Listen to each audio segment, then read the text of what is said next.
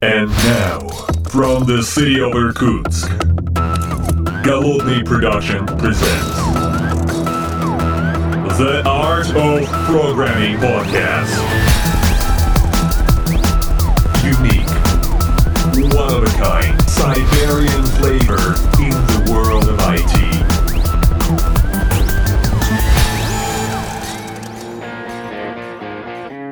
Этот подкаст записан при поддержке компании Spy System. Софт для управления. Доброго времени суток, уважаемые подслушатели, с вами я, Голодный из города Иркутска, и сегодня в моей реальной студии вместе со мной находится мой коллега по опасному бизнесу, ну, точнее, как бы не совсем по опасному бизнесу, а находится э, напротив меня Максим Перелыгин, независимый разработчик игр. А, привет, Максим. Привет, Антон. Э, Максим, а вот скажи, а почему не инди-разработчик? Потому что я постоянно в интернете слышу, что вот, ну, типа, инди-разработчик, ну, типа, вроде как, и у меня в голове матчинг между инди-разработчик и независимый разработчик. Вот в чем разница между этим и почему не, не инди? Ну, в основном как раз потому, что очень часто ты этот слы- э, термин слышишь, то есть и не очень понятно, кого называть инди-разработчиком.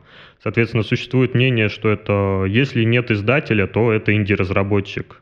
Но mm. таким образом можно в свое время, например, тут же, тут же id Software считать было инди-разработчиком, потому что они очень долго работали без издателя.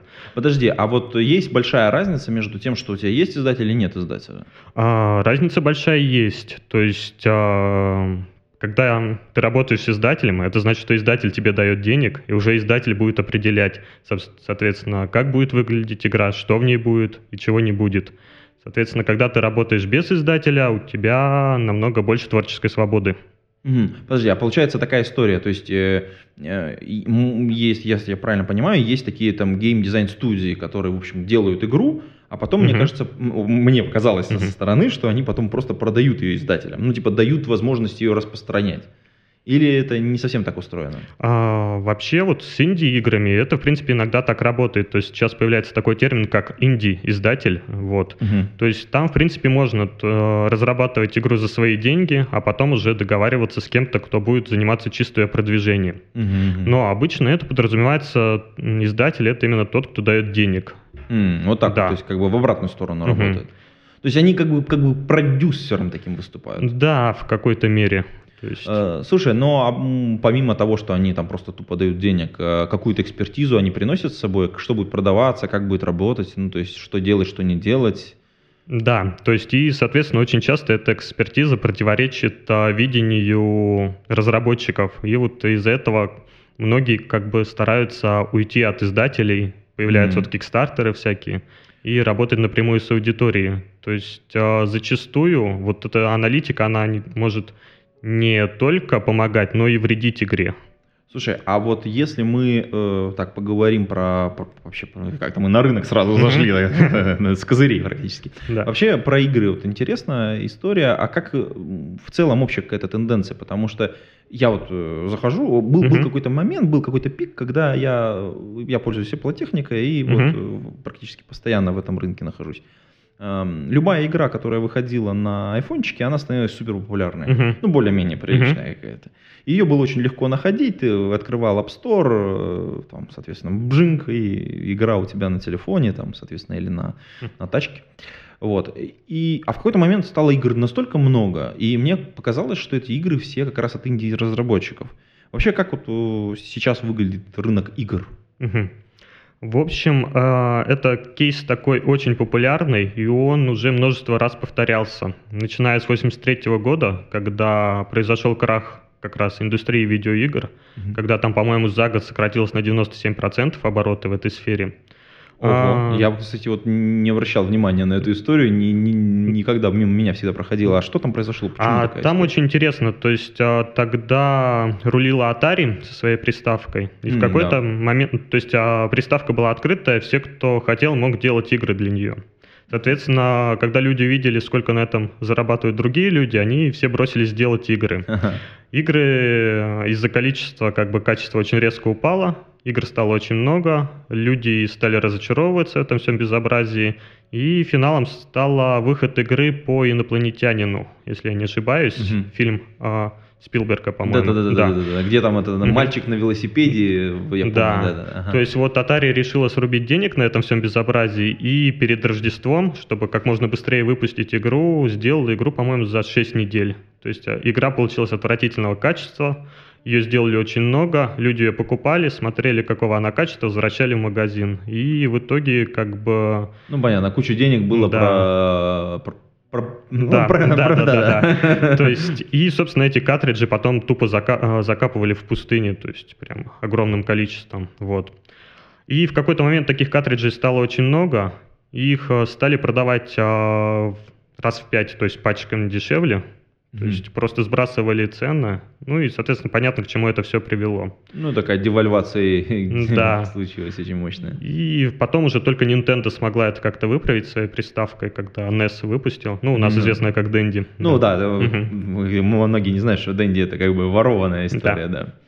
Вот. И, соответственно, такие ситуации, они постоянно повторяются. То есть также было с социальными играми, с флеш-играми, с мобильными играми. Ну, Сейчас... то есть как бы есть какой-то вот э, стандартный паттерн поведения. Да. Как бы, да? Угу. То есть э, период золотой лихорадки, грубо говоря, когда игр очень мало в какой на какой-то платформе, а потребность в них очень большая. И, соответственно, тогда очень легко зарабатывать деньги. Когда ты начинаешь легко зарабатывать деньги, другие смотрят на это и понимают, что «О, неплохо бы, мне бы так же». И постепенно становится очень много людей. Сейчас то же самое произошло уже со Steam, то есть уже как пару лет а, стало очень много инди-игр там на ПК-платформе, и, соответственно, очень сложно продвигать игры. Угу. Сейчас намного удобнее продвигать на консолях. Но постепенно происходит то же самое, то есть я думаю еще... Миг- миграция разработчиков происходит да, такая, да? Да, то есть там на консолях ее выпустить намного сложнее, потому что это, во-первых, нужен DevKit от э, компании-разработчика, то есть mm-hmm. специальная железка. Mm-hmm. А, там существует довольно серьезная модерация, ну, хотя бы, по крайней мере, она существует, потому что в Steam ее практически нету. И, соответственно, если в Steam там может выходить сейчас 50 игр в день, например, mm то на консолях это порядка 5 игр. Ну, то есть все равно как бы есть какой-то там... Да, да. Ну, опять есть... же, модерация, она позволяет, в общем, это когда, когда кровавая, на, да. да, следит за качеством и все такое. По крайней мере, Комиссары в пыльных шлемах. Не пускать. Слушай, а вообще в целом э, рынок, я так понимаю, игр, он очень большой сам по себе. Да. То есть, как бы там очень-очень много денег, и в целом, как бы вот эта вот история очень многих людей привлекает. Угу. Но если я правильно понимаю, вот как бы мне со стороны это смотрится, угу. кажется, что сами разработчики игр не так, чтобы много зарабатывают. Ну, имеется в виду, если угу. мы возьмем людей, которые работают в каких-то там гейм-дизайн студиях, и, ну, как, как мне кажется, угу. что зарплаты-то не очень большие. А именно поэтому, то есть, как бы там люди, ну, как мне кажется mm-hmm. со стороны, что вроде как многие люди работают за идею. Ну, то есть, в смысле, там денег каких-то платят, но это, ну, как mm-hmm. бы там в корпоративном секторе можно, например, заработать больше. Mm-hmm. Или, или я ошибаюсь? А, на мой взгляд, там разница не такая серьезная. Uh-huh. То есть, а, скорее всего, ты можешь и в корпоративном зарабатывать меньше в uh-huh. каких-то областях, и в геймдеве зарабатывать больше. Тут основная проблема в том, что геймдев это всегда а, про переработки, про кранчи, то есть очень сильно. Mm-hmm. На тематических статьях там постоянно всплывают скандалы, как там вот в такой-то студии опять там эксплуатируют по 7 дней в неделю работников.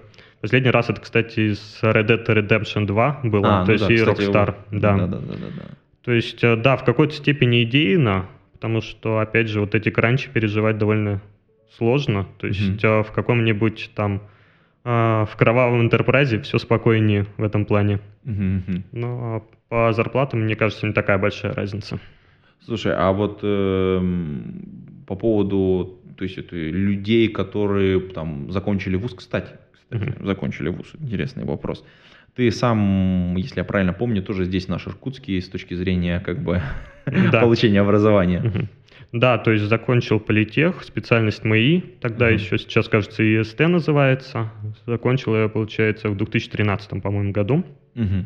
Слушай, а вообще образование тебе вот помогло вот в геймдизайне, в гейм-играх, то есть вот в гейм вот этой вот разработке?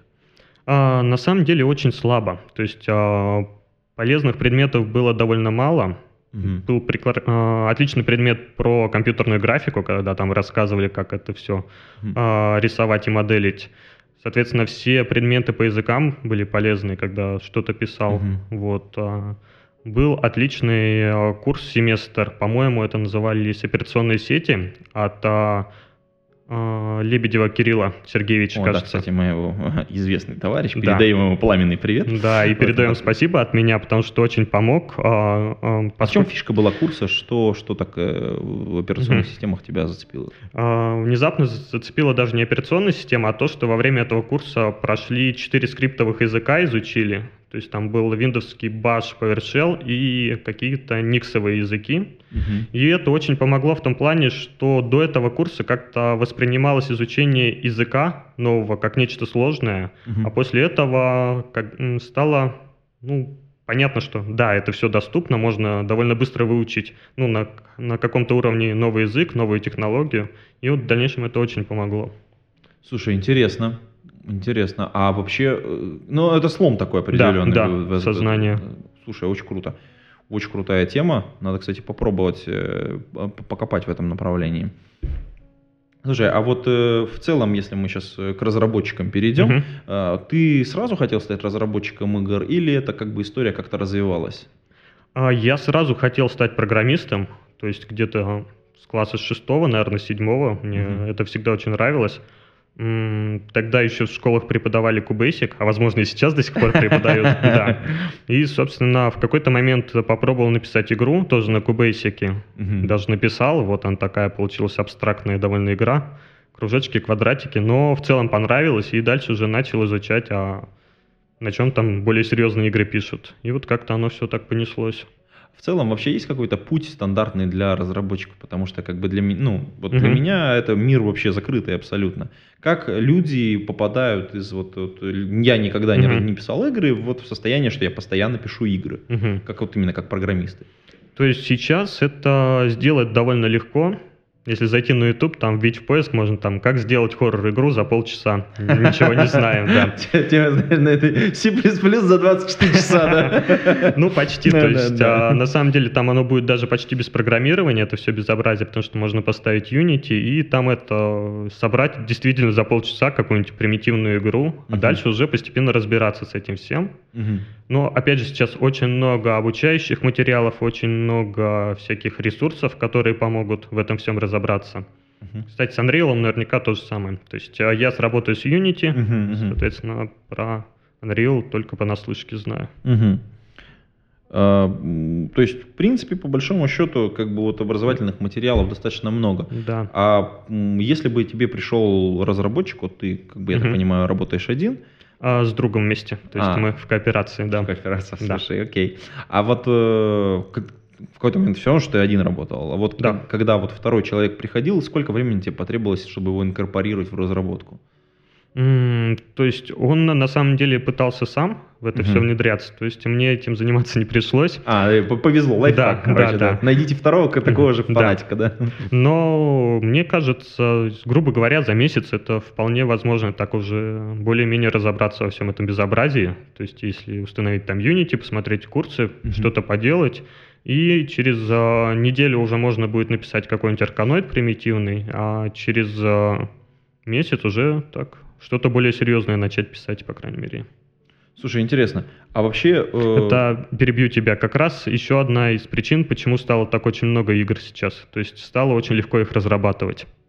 Ну, это как бы не на всех платформах, я так понимаю. То есть, вот, допустим, про мобильных, про да. мобильники действительно очень много. И вот тут, тут интересная тоже история, как мы если мы вот говорим вообще вот это, об этой истории, какие вот средства разработки помогают, не помогают, языки, как это все двигается? Потому что, если mm-hmm. правильно понимаю, то как бы в основе всего сейчас э, в большинстве игр лежит, лежит ну, какая-то вариация плюсов, ну, ну mm-hmm. C, C++ или там C, C-Sharp какой-нибудь, а, который благодаря движку как-то превращается, в общем, в некое, в некое платформозависимый код какой-то.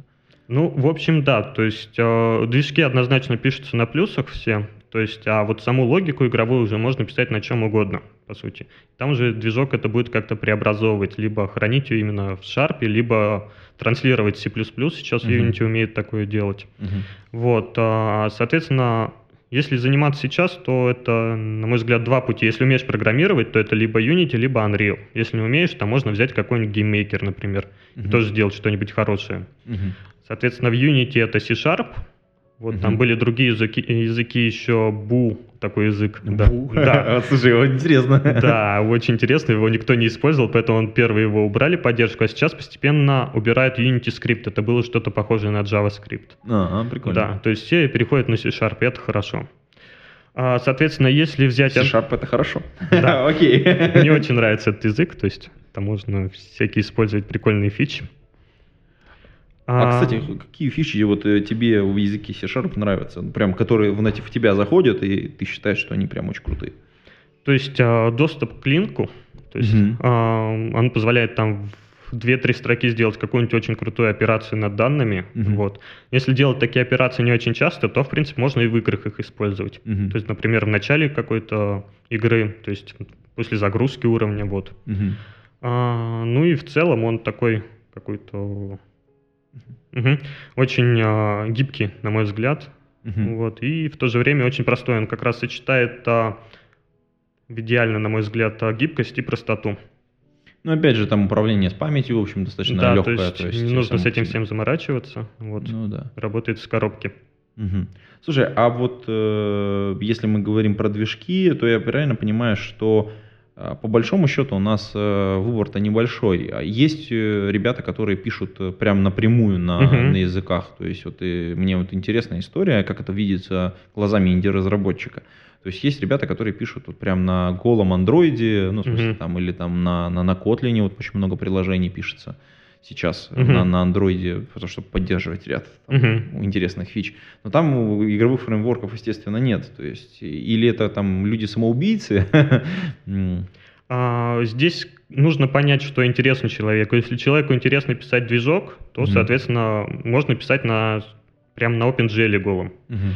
Если интересно сделать игру, то это не нужно писать свой движок. То есть сейчас этим занимаются только очень крупные AAA компании, которые могут себе это позволить, uh-huh. вроде Electronic Arts. Те, кто поменьше, они тоже берут либо Unreal, либо Unity. Ну, то есть, как бы тебя, в общем, как бы, и, соответственно, хочешь да. прийти к успеху, вот тебя как да, бы путь, да. путь без, без, без дураков. Слушай, а вот если мы э, окунемся вот это вот в AAA и вот это вот все, угу. есть какие-то там вот, э, я вот просто периодически наблюдаю какие-то такие скандалы очень непонятные, на мой взгляд, ну, то есть, когда, когда ты смотришь, такой думаешь, боже мой, ну, вложено огромное количество денег, а игра, в общем, ни о чем. Ну, или наоборот, э, ты игру даже еще пока не видел, а там угу. вокруг нее уже там огромнейший скандал. Ну, я тут еще не мягко, мягко, да. мягко намекаю на Fallout. 76-й? Да-да-да-да, который вот э, только-только-только, еще как бы пирожки, так сказать, еще, так сказать. Эм, что там за история вообще? Мне непонятно какая-то. А, то есть Fallout 76, он был анонсирован на E3 uh-huh. в июне, соответственно, Тодом Говардом. Uh-huh. А, и сначала его, в принципе, даже так приняли довольно-таки тепло, то есть во-первых, потому что они назвали 76, а не Fallout 5. То есть, если бы назвали Fallout 5, то сразу бы это начался скандал. А так все поняли, ну, что-то как бы лево, и как бы делают и делают, ради бога. Угу. А затем вот как-то оно постепенно все так а, начало все хуже и хуже становиться. То есть, а, начиная с промо-материалов, uh-huh. то есть, когда, например, они там ломали лор игры, uh-huh. вот сейчас не так давно вышел красивый а, ролик кинематографичный, и он очень красивый, но там, например, а, чуваки сидят за костром, что-то там готовят, подходит коготь смерти, uh-huh. и они его просто зефиркой отгоняют с огнем, как uh-huh. бы. И как-то это очень сложно воспринимать а, людям, которые вот ну, уже знаком... в, во вселенной да, находятся, да. для них это типа как бы нереальная mm-hmm. какая-то история. Ну, ролик, кстати, действительно э, интересный, да. то есть, mm-hmm. поставлен, поставлен красиво, поставлен да. очень красиво, конечно. Вот. Да. Видно, что на маркетинг денег потрачено да. прилично. Mm-hmm. И с другой стороны, похоже, она просто получилась неинтересной, и опять же в нее не играл, то есть уже по отзывам. То есть они там приняли несколько таких решений Например, то, что PvP, то есть угу. игрок против игрока, может начаться только после того, как другой игрок подтвердит это. То есть, Ого, надо... то, есть, то есть ты не можешь напасть фактически на чувака, да. который как бы не угу. хочет с тобой как бы взаимодействовать. То есть ты, когда нападаешь, у него будет очень маленький урон, по сути, бессмысленный. И только когда он выстрелит в ответ в тебя, начинается настоящее PvP. То есть ну, это... что-то, короче, это как-то не засад, ни фиг... Ой, да. Это, да ну. Хотели сделать user-friendly, это все безобразие, но в итоге теряется как бы ощущение риска от игры. Ага. Опять же, если ты погибаешь, ты практически ничего не теряешь. Вот. Ну, это как раз история про игровые механики. Да. Как бы они... Они просто не угадали с этим совсем или как? Похоже, не угадали, да. То есть они хотели сделать нечто дружелюбное, но в результате получилось дружелюбное, ты... но неинтересное. Под, да. Подожди, подожди, подожди. Игра про, про, про, про, про, про апокалипсис и да, да, типа, да, типа да. дружелюбное, это как-то Да. вот вообще звучит очень вредовенько. Вот и, видимо, люди также посчитали. Ну и бонусом то, что они вырезали все диалоги оттуда. То есть вырезали, точнее, всех NPC, Мгм. все квесты даются там через терминалы, и мир получился довольно-таки пустынным. Скучным, короче. Да, то есть там, если не ошибаюсь, около 20 человек на сервере всего. Вот. То есть можно даже не встретиться ни с кем там. О, атас.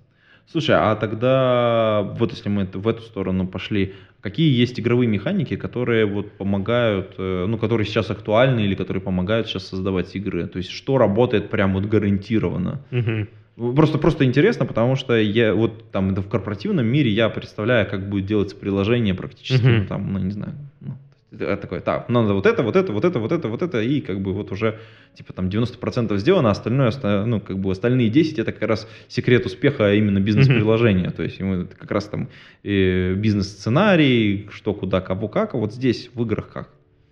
А, то есть а, вообще сейчас очень много так, такая механика, как, как Battle Royale стала вот буквально год назад, Мгм. если вот именно на передовом крае технологий. Мгм. То есть смысл в ней в том, что есть некая большая карта, туда Мгм. забрасывается 100 человек, например, то есть большое количество игроков, и в конце должен остаться один.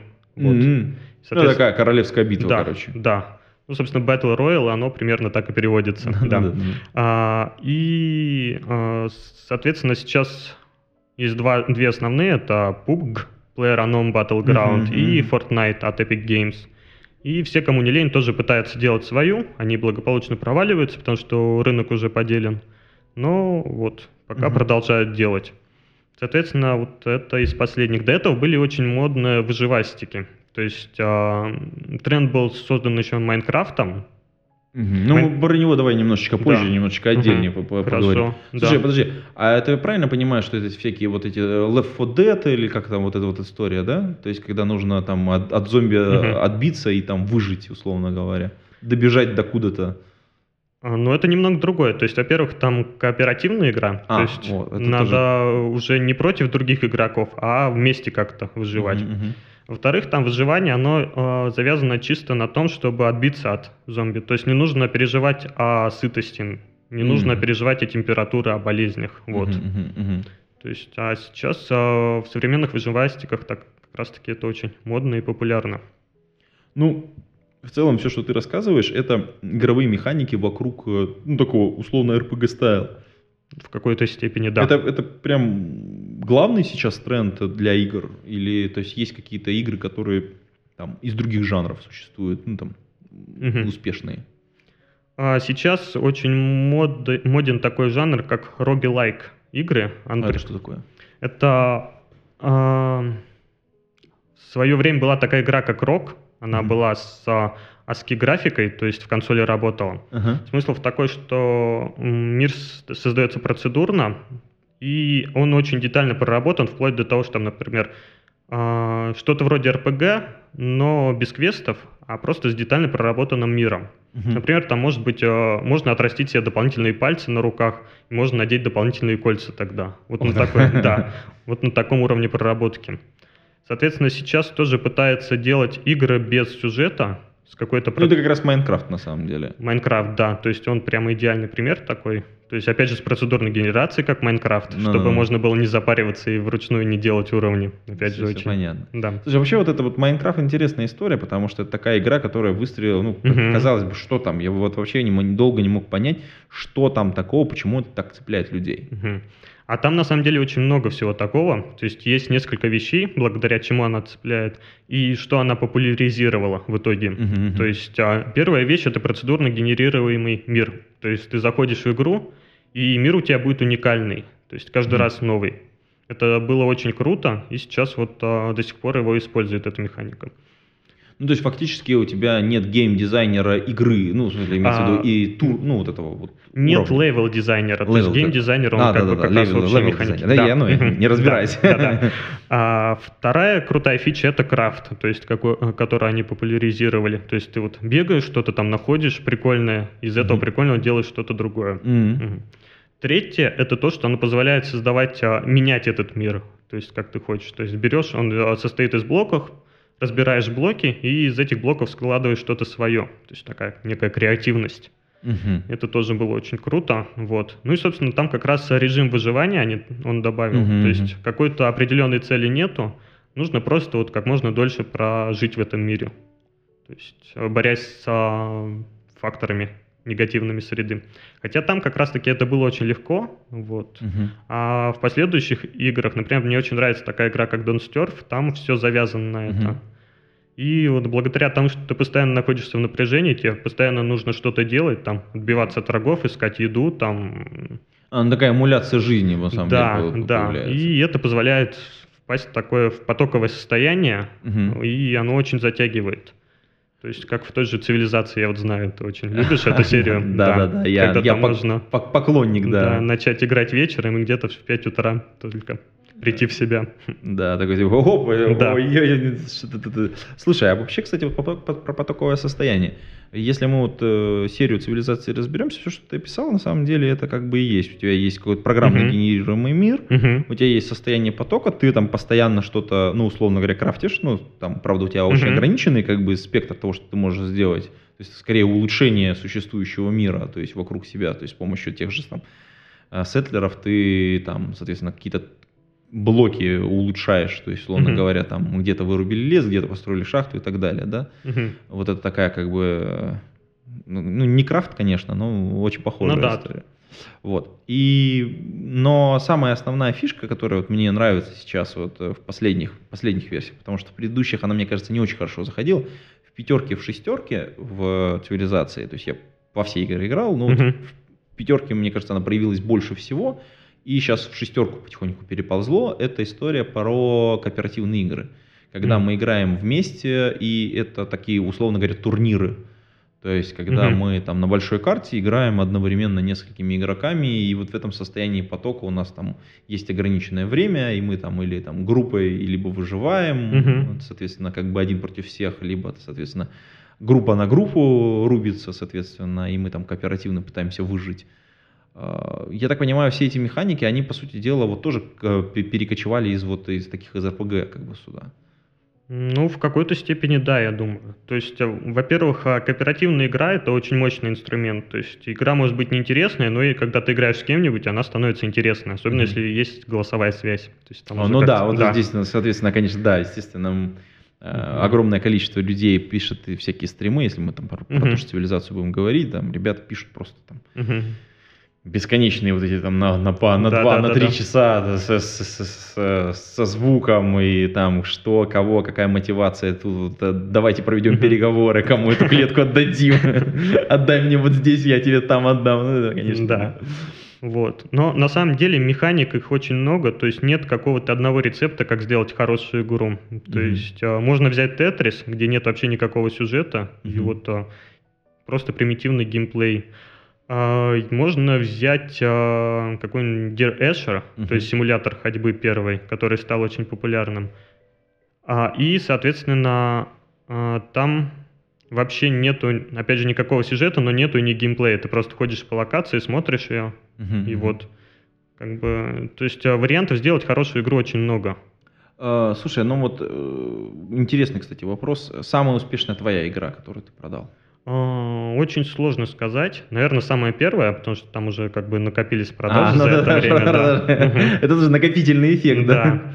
То есть она называлась One More Dungeon. Это, соответственно, тоже был своего рода рогалик. Там а, смесь такого Wolf 3D старого угу. шутера.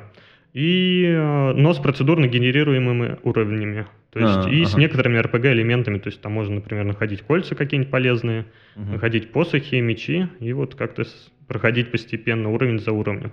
Прикольно. А, хорошо, слушай, вот э, давай немножечко отойдем mm-hmm. от самого игрового как бы, процесса, а вот немножечко как бы в мир предпринимательства окунемся, потому что, mm-hmm. по сути дела, когда ты занимаешься разработкой, инди, независимой mm-hmm. разработкой игр, да. ты, по сути дела, предприниматель, потому что ты, по сути дела, создаешь продукт и продаешь его на рынке.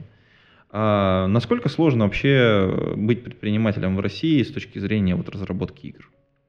Если в плане законодательства, то в целом очень легко. В основном из-за того, что у нас очень низкие налоги для ИП.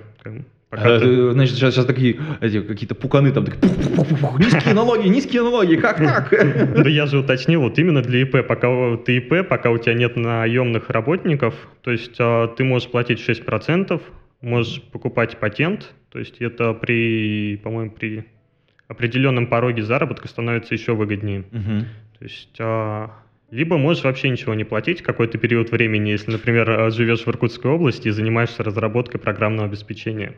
Ну, это мы здесь должны пояснить для наших да. А, подслушателей, потому что у нас есть здесь такая налоговая амнистия угу, на, два, на, два год, года. на два года для индивидуальных предпринимателей без э, работников. работников. И еще важный момент, что есть определенные коды, коды, коды да. Да, для, соответственно, для деятельности, которые, так сказать, ну, игры подпадают. Ну, да. в смысле, разработка, разработка программного, да, программного подпадает.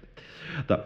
Э, слушай, а но остальные все истории, в смысле администрирования бизнеса, то есть открытие счета, валютной операции, потому что ты понимаешь, что mm-hmm. все равно все продаешь за рубежом в целом, вот когда я этим всем занимался, каких-то особых проблем не возникло. Угу. Вот, то есть там все довольно дружелюбные в этом плане, угу. работники банка. Правда, не всегда понимают то, что от них хочешь, особенно когда нужно нечто специфичное. То есть там вот эти валютные счета открываешь, надо транзитные счета открывать. Вот. Угу. Но в целом все решается. Почти у всех, наверное, сейчас есть свои онлайн-кабинеты, где можно этим всем безобразием заниматься. То есть там угу Заходишь на сайт, пару кликов, и вот выполнил нужную операцию. Ну, понятно. Ну, то есть, как бы, я так понимаю, что ты тоже поклонник одного красного банка? Да. Не будем называть его имя. Да-да-да. Тот банк, который нельзя называть, но да. Сейчас э, есть разные другие, в которых, в принципе, приблизительно тот же самый ассортимент. Да, я думаю. Слушай, вот если тебе бы вот хотелось сейчас э, нанять еще сотрудников, насколько это было бы сложно? Или ты пытался с ними работать как тоже с индивидуальными предпринимателями, либо там какая-то кооперация? Ты работаешь с одним угу. с коллегой, вы вместе работаете. Да. Как вы там, как, как, как решается вопрос, вот, так сказать, наращивания мощностей, условно говоря? А, честно говоря, вот э, слегка опасаюсь всего этого и не очень хочу, потому что это как бы прежде всего ударит по личной свободе.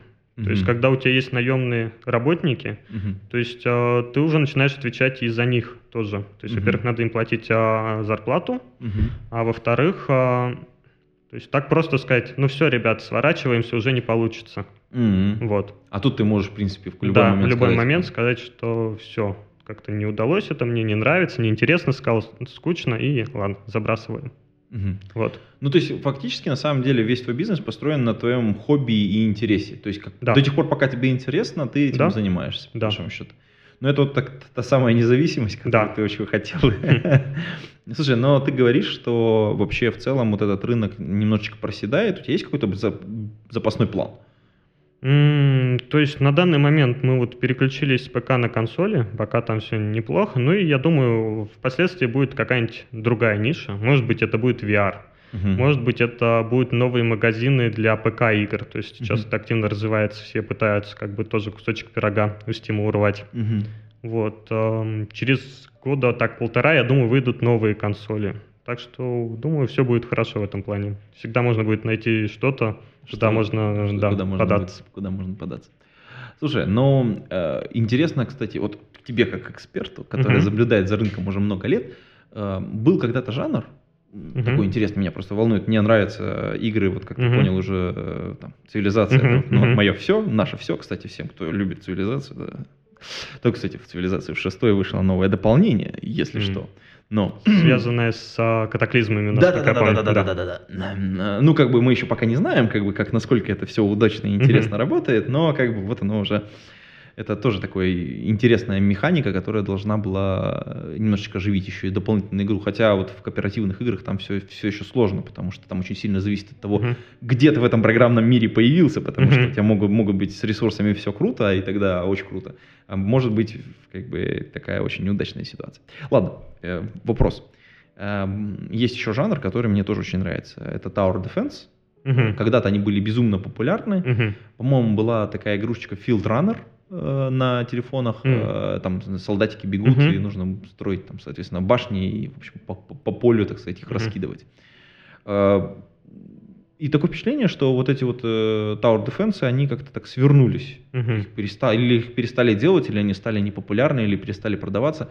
Вот, вот это появление жанра и потом пропадание жанра, насколько оно быстро, насколько оно интересно, и куда они пропадают? То есть пропадают ли они полностью? Здесь прежде всего зависит от жанра. То есть Tower Defense, он в какое-то время стал ассоциироваться очень четко с казуальными играми, соответственно, uh-huh. крупные игроки за него не брались, ну, потому что как бы это другая ниша. Uh-huh. Вот, и в какой-то момент, видимо, просто надоело людям, все переключились там на фермы или что сейчас популярно вот uh-huh. в казуальном секторе.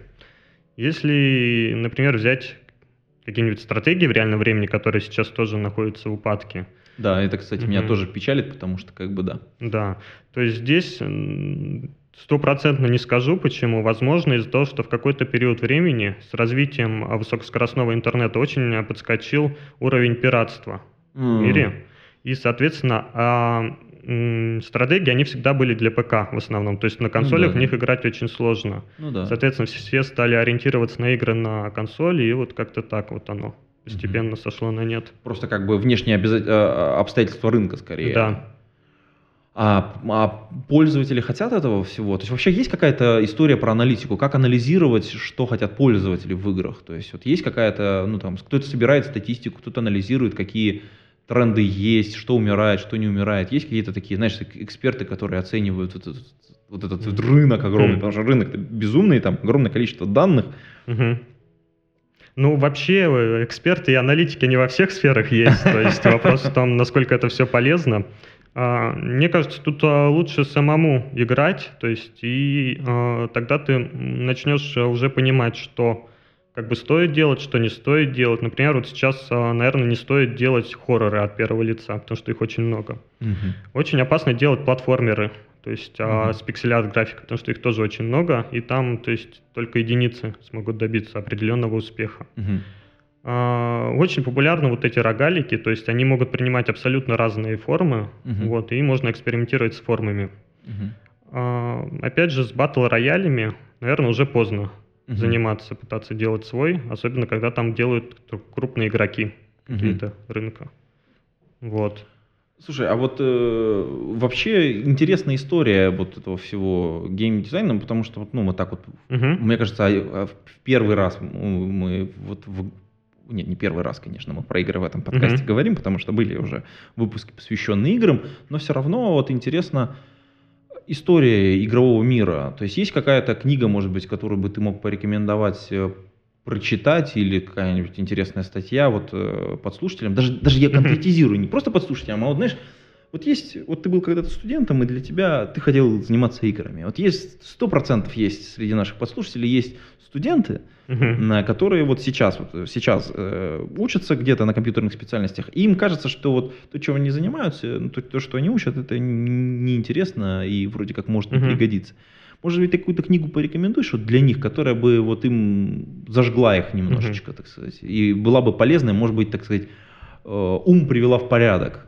А, ты знаешь, есть такая книга отличная. А, в оригинале она называется Masters of Doom. И, соответственно, а, в русском переводе, по-моему, переводится как «Властелин и Doom» uh-huh. и повествует о истории фирмы id Software, uh-huh. то есть, соответственно, о Джонни Кармаке и Ромеро, как они начинали, как выпустили Wolf 3D, как выпустили Doom, mm-hmm. и вот э, вплоть до 2000 года, по-моему, она продолжается.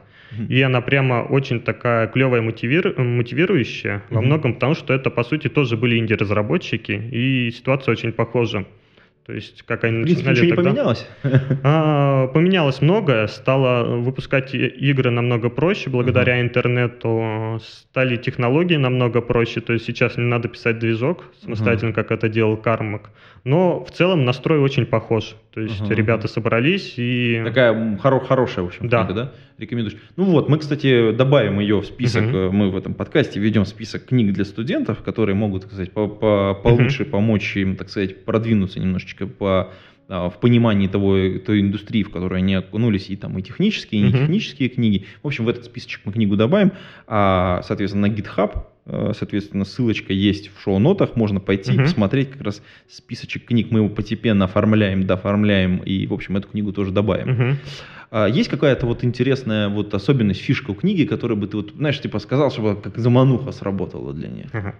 А, ну, то есть здесь нужно понять, что это все безобразие происходило в определенный промежуток времени. Угу. Тогда компьютеры были дорогие, их угу. было очень мало. То есть и Джон Кармак, и Ромеро, они, например, а, познакомились, работая на определенную фирму, разрабатывая игры для а, определенной фирмы. И когда они решили самостоятельно делать свои собственные игры, там был такой очень, очень интересный момент. То есть у них не было компьютеров, потом они в пятницу вечером собирали компьютеры из офиса фирмы, складывали в багажник, увозили там в домик, который они арендовали, два дня работали, а рано утром в понедельник привозили их обратно и расставляли на место. То есть вот так вот боролись с нехваткой технических средств. АТАС. Да. Ну, конечно, но это какой год? 86-й, да? Ой, точно не помню, ну, конец 80-х, то есть... Слушай, ну это, конечно, да. И это, конечно, я вот не помню, когда у нас в семье появился первый компьютер, но это было, конечно, чудо технической да. мысли. Это прям, я представляю, что за это можно было убить, конечно. За рубежом в этом плане было попроще, но все равно, да. Да. Слушай, ну спасибо тебе большое за такой экскурс про игры, mm-hmm. потому что мы, я думаю, что если тема зайдет и нашим mm-hmm. послушателям будет интересно, то мы можем уже про отдельные технические детали где-то mm-hmm. поговорить и уже, так сказать, сосредоточиться на каких-то технических моментах при реализации игр, потому что мне эта тема очень интересна mm-hmm. сама по себе. А, я думаю, что вот на этом прекрасной ноте мы будем прощаться с нашими уважаемыми подслушателями. До скорых встреч. Пейте кофе, пишите Java. Пока-пока. Всего доброго.